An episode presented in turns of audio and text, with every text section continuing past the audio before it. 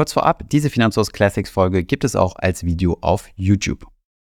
Hallo und herzlich willkommen zu dieser neuen Podcast Folge. Wenn Kinder in unser Leben kommen, ändern sich nicht nur unsere Schlafgewohnheiten, sondern üblicherweise auch unsere finanzielle Situation. Dann muss man sich mit Begriffen wie Elterngeld, Elternzeit, Mutterschutz oder Mutterschutzfrist beschäftigen. Das kann dann schon mal ziemlich kompliziert werden. Deswegen beschäftigen wir uns in dieser Podcast-Folge genau mit diesem Thema und wir zeigen euch mal ein paar Modelle, wie man sich sinnvoll die Elternzeit untereinander aufteilen kann. Viel Spaß bei dieser Folge.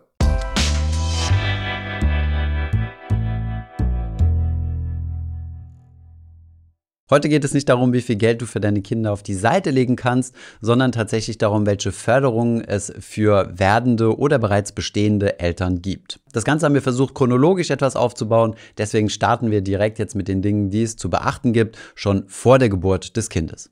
Mit der Schwangerschaft beginnt automatisch auch der Mutterschutz und zwar ab dem Zeitpunkt, wo die Schwangerschaft dem Arbeitgeber mitgeteilt wird. Die schwangere Frau profitiert damit automatisch von einem verbesserten Kündigungsschutz sowie einem verbesserten Gesundheitsschutz. Zu unterscheiden vom Mutterschutz ist die sogenannte Mutterschutzfrist. Diese beginnt sechs Wochen vor Geburt des Kindes und dauert in der Regel bis zu acht Wochen nach Geburt des Kindes. Gewisse Besonderheiten, wenn beispielsweise das Kind zu spät zur Welt kommt, können diese Frist nochmal verlängern. Während dieser Zeit besteht ein Beschäftigungsverbot. Das heißt, während dieser Zeit darf nicht gearbeitet werden. Vor der Geburt darf die Frau zwar freiwillig entscheiden, trotzdem noch arbeiten zu gehen. Nach der Geburt ist das allerdings innerhalb dieser Mutterschutzfrist nicht möglich. Während dieser gesamten Zeit bezieht ihr teilweise weiterhin euer Nettogehalt. Ein Teil wird aber auch über die Krankenkasse über das sogenannte Mutterschaftsgeld bezahlt. Dieses Mutterschaftsgeld müsst ihr bei eurer Krankenkasse beantragen. Ihr bekommt hier den durchschnittlichen Nettolohn der letzten drei Monate, maximal aber 13 Euro pro Tag. Das sind also 390 Euro bei einem Monat mit 30 Tagen. Den Rest, das, was euch die Krankenkasse nicht bezahlt, bezahlt euch der Arbeitgeber. Er kompensiert also bis zur Höhe von eurem vollen Nettolohn. Auch nach der Mutterschutzfrist ist es möglich, dass man immer noch nicht arbeiten kann und dann können Ärzte ein sogenanntes Beschäftigungsverbot aussprechen. Dann zahlt der Arbeitgeber weiter und das Ganze verläuft dann wie bei der Lohnfortzahlung, wenn ihr längere Zeit krank seid. Ab einem gewissen Zeitpunkt übernimmt dann die Krankenkasse. Das müsst ihr nicht nochmal gesondert beantragen, sondern das läuft dann wie, wenn ihr euch ganz normal von einem Arzt krank schreiben lasst. Als nächstes nach der Geburt des Kindes steht dann die Elternzeit an und das damit verbundene Elterngeld. Die Elternzeit ist eine Zeit von bis zu drei Jahren, in denen Eltern, also sowohl Mutter als auch Vater, entweder gar nicht oder in Teilzeit arbeiten können, ohne dabei zu riskieren, ihren Job zu verlieren. Das Elterngeld ist eine finanzielle Unterstützung vom Staat, um in dieser Phase ein Einkommen zu beziehen. So viel kann man aber schon mal vorab sagen, dieses bekommt ihr nicht über die drei Jahre hinweg, dazu aber gleich mehr. Die Elternzeit müsst ihr nur bei eurem Arbeitgeber anmelden und das Elterngeld müsst ihr über die Elterngeldstelle beantragen. Das Elterngeld bezieht sich zwar auf die Zeit nach der Geburt, trotzdem kann man sich auch hier schon vor der Geburt drum kümmern. Schauen wir uns zunächst einmal die Elternzeit an. Hier hat jeder Elternteil die Möglichkeit, drei Jahre lang gar nicht oder in Teilzeit zu arbeiten. Es handelt sich hierbei um eine unbezahlte Auszeit, in der ihr das Kind betreuen könnt. Die Elternzeit kann beliebig aufgeteilt werden. Die kann entweder parallel stattfinden, also beide Eltern nehmen die Zeit gleichzeitig, teilweise überlappend oder auch nacheinander. Euer Arbeitgeber muss euch während dieser Zeit freistellen. Ihr könnt während der Zeit auch nicht gekündigt werden und ihr müsst nach der Elternzeit wieder die Möglichkeit haben, zurück in euren alten Job zu kommen. Voraussetzung ist, dass ihr Arbeitnehmer seid, dass das Kind bei euch wohnt und dass ihr auch für die Betreuung des Kindes verantwortlich seid. Während der Elternzeit darf man maximal 32 Stunden pro Woche selbst arbeiten. Das bedeutet, in dieser Zeit kann man auch einfach auf Teilzeit reduzieren und dann nach der Elternzeit wieder auf Vollzeit umsteigen. Die Elternzeit müsst ihr nicht gesondert beantragen, sondern ihr müsst sie nur eurem Arbeitgeber mitteilen und das allerspätestens sieben Wochen vor Beginn der Elternzeit. Je früher ihr das macht, desto besser ist es natürlich, desto eher kann sich der Arbeitgeber auf die Änderung einstellen. Bei der Mutter beginnt die Elternzeit erst nach der Mutterschutzfrist. Das bedeutet, da ihr ja sieben Wochen vorher ankündigen müsst und die Mutterschutzfrist acht Wochen nach Geburt ist, müsst ihr eure Elternzeit spätestens eine Woche nach der Geburt des Kindes anmelden. Da der Vater keine Mutterschutzfrist genießt, müsstet ihr hier sieben Wochen vor Geburt des Kindes die Elternzeit anmelden. Soweit zur Elternzeit. Während der Elternzeit bekommt man kein Gehalt, beziehungsweise wenn ihr Teilzeit arbeitet, natürlich nur ein reduziertes Gehalt. Um diese Gehaltseinbuße zu kompensieren, gibt es das Elterngeld. Vom Elterngeld gibt es drei unterschiedliche Ausgestaltungsformen. Erstens mal das Basiselterngeld, dann das Elterngeld Plus und den sogenannten Partnerschaftsbonus. Schauen wir uns zunächst einmal das Basiselterngeld an, was in der Regel auch einfach nur Elterngeld genannt wird. Auf Elterngeld hat jeder Partner Anspruch, der nach der Geburt des Kindes weniger verdient als vor der Geburt. Das Elterngeld wird maximal zwölf Monate gezahlt, kann aber auf 14 Monate verlängert werden, wenn beide Partner Elterngeld in Anspruch nehmen. Die Maximalanzahl, also die 12 Monate oder 14 Monate, beziehen sich immer auf das Paar insgesamt. Das bedeutet, es hat nicht jeder Partner Anspruch auf 12 oder 14 Monate, sondern die Zahlung des Elterngeldes muss zwischen den Partnern aufgeteilt werden und darf in der Summe nicht mehr als 12 Monate bzw. 14 Monate sein. Es könnte also ein Partner zum Beispiel 12 Monate Elterngeld beziehen oder beide Partner zusammen jeweils 7 Monate. Das Elterngeld bekommen übrigens nur Familien, deren zu versteuerndes Einkommen insgesamt unter 300.000 Euro liegt. Derzeit wird diskutiert, diese Grenze auf 150.000 Euro abzusenken. Die Höhe des Elterngeldes sind 65 Prozent der Differenz zwischen dem letzten Nettogehalt vor der Schwangerschaft und dem Nettogehalt nach der Schwangerschaft. Hört man also nach der Schwangerschaft komplett aufzuarbeiten, wären es also 65 Prozent des letzten Nettogehaltes. Hier einige Rechenbeispiele. Hat man zum Beispiel vorher 2500 Euro verdient und arbeitet gar nicht mehr, dann würde man 1625 Euro Elterngeld bekommen. Reduziert man seine Arbeit und bekommt zum Beispiel nur noch 1500 Euro oder 500 Euro Nettolohn, dann wäre das Elterngeld 650 oder 1300 Euro. Hier ein Tipp, da das Nettoeinkommen vor der Schwangerschaft ausschlaggebend ist, sollte man auch hier seine Steuerklassen weise wählen. Die Person, die plant, in Zukunft den größten Teil oder alles an Elterngeld zu beziehen, sollte darauf achten, dass sie keine zu hohe Steuerklasse hat. Denn dadurch wird das Nettoeinkommen ja stark gedrückt und somit sinkt auch der Anspruch auf Elterngeld. Eine beliebte Kombination von Steuerklasse 3 und 5, wobei die Steuerklasse 3 der Person gegeben wird, die das niedrigere Einkommen hat, kann damit zur Folge haben, dass man weniger Anspruch auf Elterngeld hat. Von daher sollte man sich rechtzeitig vor der Geburt Gedanken dazu machen. Beim Elterngeld gibt es übrigens den Mindestbetrag von 300 Euro und den Maximalbetrag von 1800 Euro. Mehr Elterngeld könnt ihr also als Gutverdiener nicht beziehen. Schauen wir jetzt, jetzt die nächste Elterngeldvariante an und das ist das sogenannte Elterngeld Plus. Das funktioniert eigentlich ähnlich wie das normale Elterngeld, nur dass man es doppelt so lange beziehen kann. Dafür bekommt man aber auch nur die Hälfte. Wenn man also zwei Monate lang Elterngeld Plus bezieht, dann ist das gleichzusetzen mit einem Monat Elterngeld. Dementsprechend bekommt man also 150 Euro Minimum oder maximal 900 Euro pro Monat. Elterngeld und Elterngeld Plus kann man beliebig miteinander kombinieren. Also man muss sich nicht für das eine oder andere entscheiden. Das Ausschlaggebende ist nur, dass man am Ende das Konto von 12 Monaten bzw. 14 Monaten Elterngeld nicht überschreitet. Zwischendurch könnt ihr dann zum Beispiel drei Monate Elterngeld nehmen und daraus sechs Monate Elterngeld Plus machen. Das kann man wie gesagt frei miteinander kombinieren. Kommen wir jetzt zum letzten Element im Bereich des Elterngeldes und das ist der sogenannte Partnerschaftsbonus. Dieser ist ein kleines bisschen komplizierter, allerdings gibt es hier nochmal was obendrauf. Der Partnerschaftsbonus ermöglicht es den Eltern zwischen zwei und vier Monate Elterngeld plus, also sozusagen das halbe Elterngeld, zusätzlich zu bekommen. Folgende Bedingungen hierfür gibt es. Erstens mal müssen beide Partner gleichzeitig in Elternzeit sein, um diesen Partnerschaftsbonus zu bekommen. Beide müssen auch Teilzeit arbeiten, mindestens 24 Stunden, aber maximal 32 Stunden. Wer sich für dieses Modell entscheidet, bekommt dann mindestens zwei Monate, maximal aber vier Monate Elterngeld plus zusätzlich zu den normalen 12 bzw. 14 Monaten. Dieser Partnerschaftsbonus hat als Zweck, einen Incentive dafür zu schaffen, dass beide Partner gleichzeitig ihre Arbeitszeit reduzieren. Das waren soweit auch schon die Bedingungen für Elternzeit und vor allem Elterngeld. Jetzt kommen wir in einen fast wissenschaftlichen Bereich, nämlich wie man intelligent seine Elternzeit zwischen den beiden Partnern aufteilt, um möglichst viel Elterngeld zu bekommen.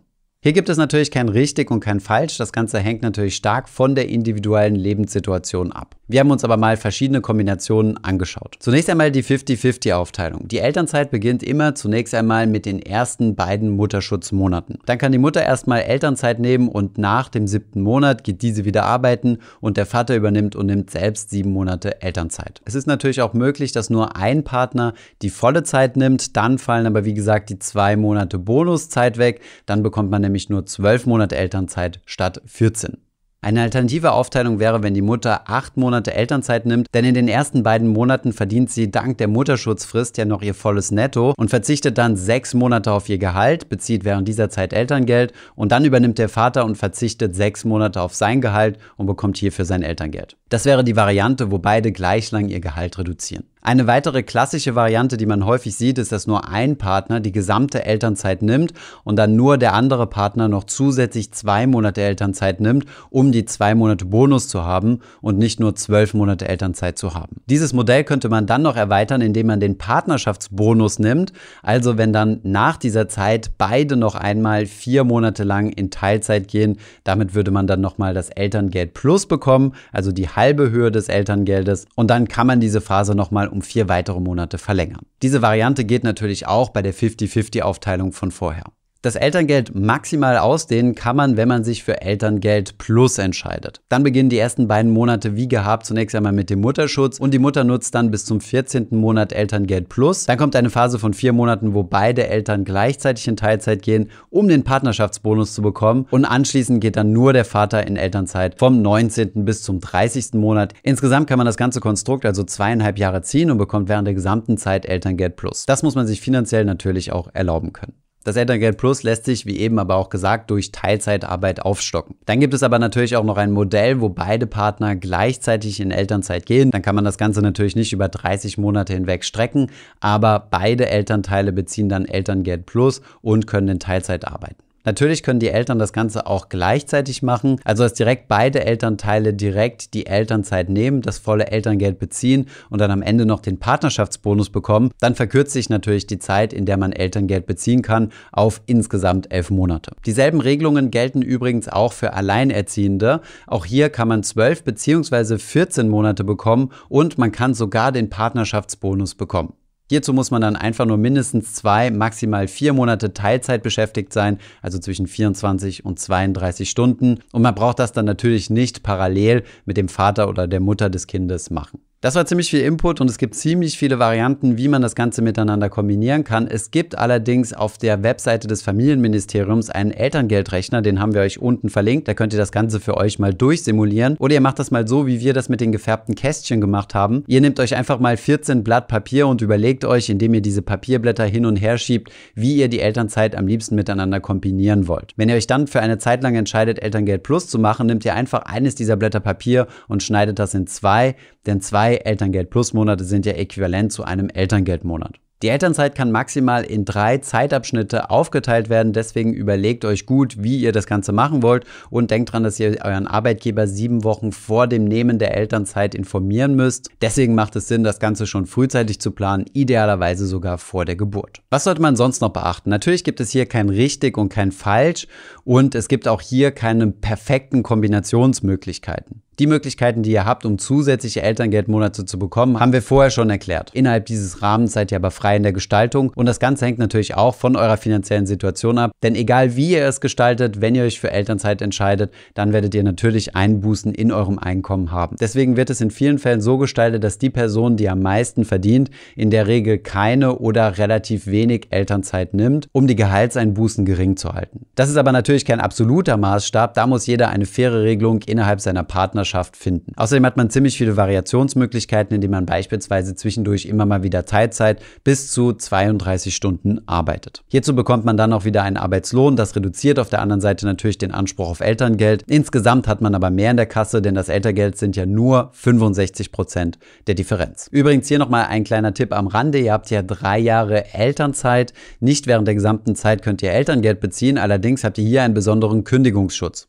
Wenn ihr also zum Beispiel plant, euch zu reorientieren oder eine selbstständige Tätigkeit auszuprobieren, ist das eine Phase, in der ihr das relativ risikolos machen könnt, weil ihr nach drei Jahren ja wieder in euren alten Job zurückgehen könnt. Halten wir also fest, den Mutterschutz muss man nicht beantragen, den bekommt man automatisch ab dem Moment, wo man seinem Arbeitgeber mitgeteilt hat, dass man schwanger ist. Worum man sich dann kümmern muss, ist das Mutterschaftsgeld. Das kann man über seine Krankenkasse beantragen oder dann frühzeitig seine Elternzeit planen. Wie gesagt, am besten mit ein paar Blättern Papier und das seinem entsprechenden Arbeitgeber oder den Arbeitgebern mitteilen. Sobald man dann weiß, wie man seine Elternzeit aufteilt, kann man dann auch sein Elterngeld beantragen. Nach der Geburt hat man dann auch den Anspruch auf Kindergeld oder den Kinderfreibetrag. Starten wir mit dem Kindergeld. Das sind 250 Euro pro Monat pro Kind, welche man bei der Familienkasse beantragen kann.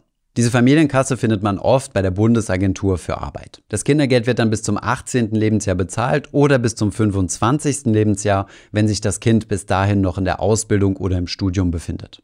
Alternativ zum Kindergeld kann man den sogenannten Kinderfreibetrag nutzen. Dieser lag für das Jahr 2023 knapp über 6000 Euro und wird für das Jahr 2024 über 6300 Euro liegen. Außerdem gibt es noch einen Freibetrag für Betreuung, Erziehung und Ausbildungsbedarf von etwas unter 3000 Euro. Insgesamt sind das also für das Jahr 2023 etwas über 8.900 Euro. Jedes Elternteil hat hier Anspruch auf die Hälfte des Betrags. Dieser Betrag wird dann als Freibetrag in die Steuererklärung eingegeben.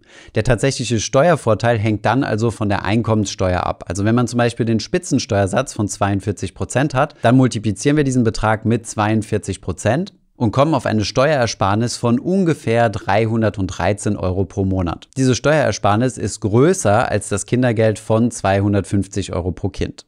In diesem Beispiel würde es sich also eher lohnen, den Kinderfreibetrag zu nutzen als das Kindergeld. Hier muss man aber nicht mehr separat tätig werden, denn das Finanzamt rechnet automatisch für euch aus, was vorteilhafter ist, also das Kindergeld zu beziehen oder den Kinderfreibetrag.